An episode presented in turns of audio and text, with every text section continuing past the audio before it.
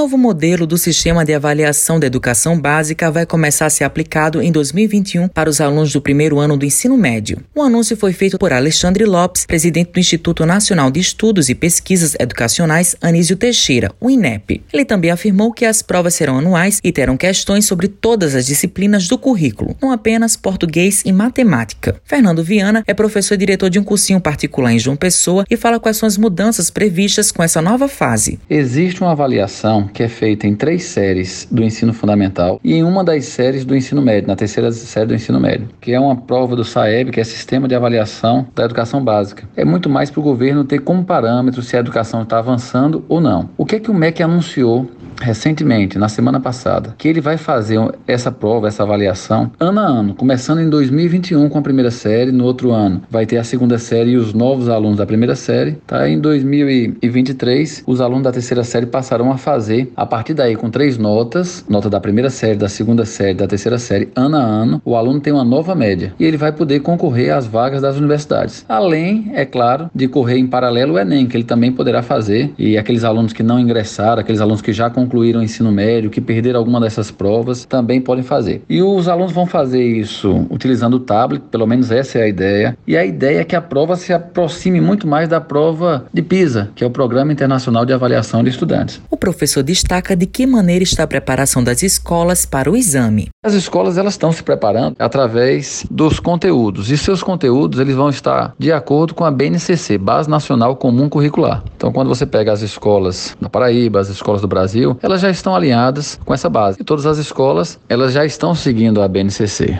Se não estão, no ano que vem, com toda certeza. Embora não tenha saído uma grade a respeito desse Enem seriado, uma grade curricular, com toda certeza estará de acordo com a Base Nacional Comum Curricular. Então, a escola, seguindo a BNCC, ela já estará preparando seus alunos para fazerem o Enem seriado. Maria Luísa Regis está no nono ano e tem 15 anos e fala o que achou dessas mudanças e como está a preparação para a prova. Eu acho a mudança muito boa, até porque a prova será opcional. Acho que responder coisas diferentes em momentos diferentes dá uma suavizada em um conteúdo de uma prova que teria tudo acho que é uma vantagem no sentido da matéria, mas cobra mais responsabilidade da gente. A nossa preparação está indo de acordo com o que nós podemos fazer, dando o nosso máximo em meio a essa pandemia. Mais detalhes no site saeb.inep.gov.br. Matheus Silomar para a Rádio Tabajara, uma emissora da PC, empresa paraibana de comunicação.